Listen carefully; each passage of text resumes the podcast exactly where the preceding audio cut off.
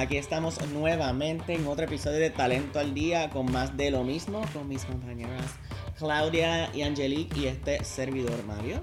Así que nuevamente le estamos trayendo otros temas sobre el mundo laboral, recursos humanos, las compañías, de qué estamos hablando, cómo se come eso, etcétera. Pues tranquilos que estamos nosotros para ayudarles un poco en el proceso. Y hoy vamos a hablar de un tema que se llama educación continua y vamos aquí con nuestra compañera Angelica, especialista. ¿Qué es educación continua? Bueno, cuando la gente piensa que se comienza a trabajar y, y dicen, ah, pues ya yo no tengo que, que estudiar el resto de la vida. Chiste, pues parte del proceso de un, lo que es crecimiento profesional y lo que hacen y proveen este, beneficios los patronos. Eh, beneficios que se llaman este, Continued Education o educación continua. En general lo que quiere decir es como algún tipo de financiamiento y asistencia más manejo de tiempo y scheduling para que tú puedas eh, tener tiempo de hacer estudios adicionales. Que si certificaciones de Scrum Mastery para Software Engineers. Que si certificaciones... Compensaciones. Compensación para recursos, humanos, SQL, Power BI y Tableau para analistas de reporte. Que si tú quieres hacerte, eres abogado y te quieres hacer el examen, pasa, hay un bar exam que es para los federales, este, para ir a, a joder como los federales allá. Pues todo, todo eso es parte de lo que tú puedes hacer dentro de tu formación y tu, y tu crecimiento. Ahora bien, eh, como yo tiendo a decir mucho, cuando usted lee su, su paquete, lean, eh, me estoy bajando para que me escuchan bien el micrófono, lean su paquete de beneficios y su manual de empleado y las políticas. Y lo firman. Y lo firman y quédese con copia. ¿Por qué? Porque cuando tú vas a solicitar estas certificaciones, muchas veces, cuando es algo, por ejemplo, como, ah, me van a dar 20 mil dólares que lo hacen para mi maestría, pues eso viene con acuerdos y condiciones. ¿Sabían eso? La letra, el fine print. El fine print, Sí. las letras chiquitas, como tienes que mantener por lo menos una SEO una vez en las clases, o tienes que pagarlo primero y el programa es por reembolso, o O está atado al budget de tu departamento, sujeto a aprobación dependiendo si el budget lo aguanta ese año so, o te no. lo podemos dar este año como te lo, te lo podemos no dar el próximo año, tú tienes que hacer tus planes de contingencia y lo, lo menos que la gente tiende a saber es que hay un- una estipulación de pago que en inglés se conoce como el famoso clawback.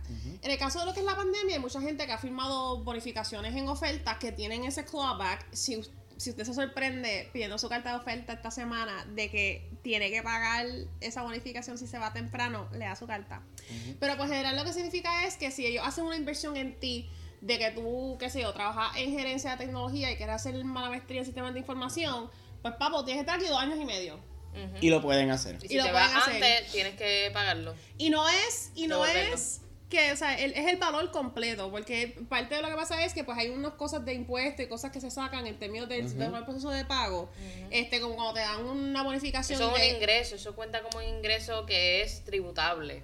este, lo tienes o que pagar full. so, sí, tienes que full, pagar taxes. Full. So, cuando tú vayas a hacer esa, eh, esa- ese proceso, yo sé que tú quieres la maestría, pero si tú no puedes tolerar tu supervisor porque te pasa escribiendo en Teams cada cinco minutos, mi panas, dos años y medio más de esto, al menos que te vayas a ir a, a usar el servicio de Inspira y los otros servicios de salud que tiene tu plan, El tu plan médico y el PAE. Programa de ayuda de empleados. Think, it- Úselo. think about it, friend.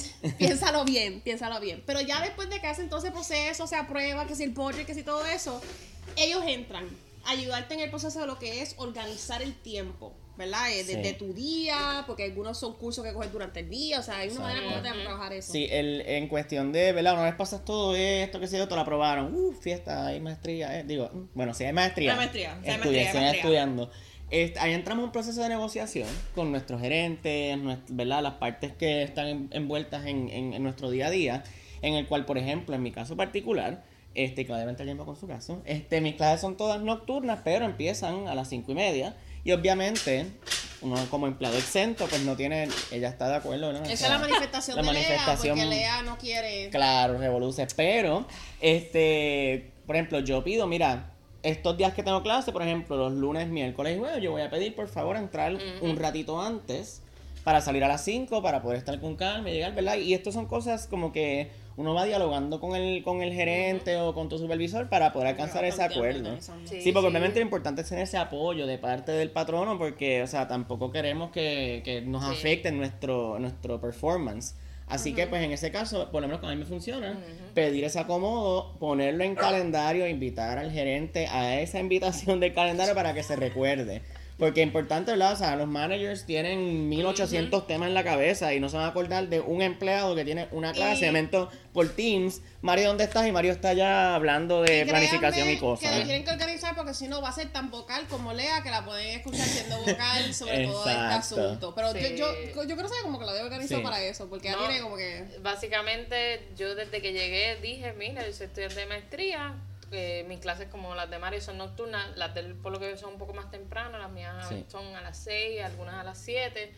Eh, yo lo que hago por lo general es pues ese día pues entro más, más temprano, o sea, que sé yo, media hora, una hora antes. Y desde el principio, desde que ya yo estoy haciendo la matrícula, yo notifico como que, mira, para que sepan, el semestre que viene, mis clases son tales días. este Mis clases son tales días o esos días no me puedo requedar a hacer cosas del turno nocturno, eh, del grupo de empleados de, que trabajan en el turno, nocturno este, que apoyamos o cualquier otra actividad y ya ya saben. Sí. Este, Importante la consistencia. Correcto. Si nosotros decimos que nos vamos a las 5 para tomar nuestras clases, nos vamos a las 5. Obviamente nosotros tenemos que cumplir con nuestra responsabilidad en el trabajo, pero por eso es que hacemos los ajustes. Entramos un ratito antes, en almuerzo nos comemos un poquito menos, si eres, ¿verdad?, exento.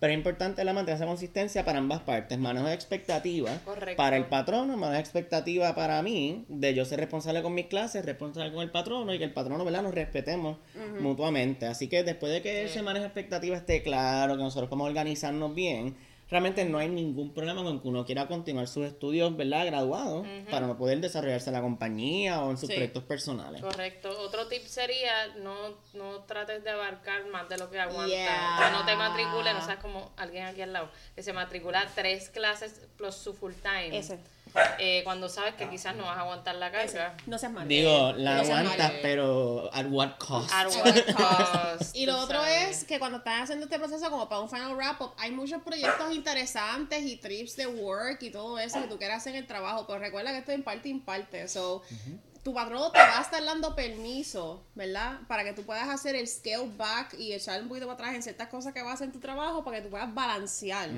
¿verdad? De, de, de, de, ese lado. Sí, así que nada, esperamos esto meramente un poquito, ¿verdad? De, nuestras ideas. Cada persona funciona diferente, cada patrón funciona diferente. Este, pero lo importante es que tengamos esa conversación, seamos claros, manos de expectativas, para poder cumplir ¿verdad? nuestras metas profesionales y personales este, mientras estamos ¿verdad? trabajando. Y tienen que estar pendiente de estos tips porque este es uno de estos penúltimos episodios de la temporada. Sí, pero lo importante es verdad que no es la última. Estén pendientes, va a venir más por ahí. Así que nada, muchas gracias por estar nuevamente con nosotros hoy aquí. En ¿Dónde es el enlace aquí? Ah, ¿verdad? No, acá, acá, acá, acá. No regañen, producción, no regañen. No regañen. Digan denle follow, dennos like, comenten, háganos preguntas en los stories. Estamos aquí para ayudar. Así que nada, nos vemos en un próximo episodio de Más de lo mismo con Talento al Día. Bye.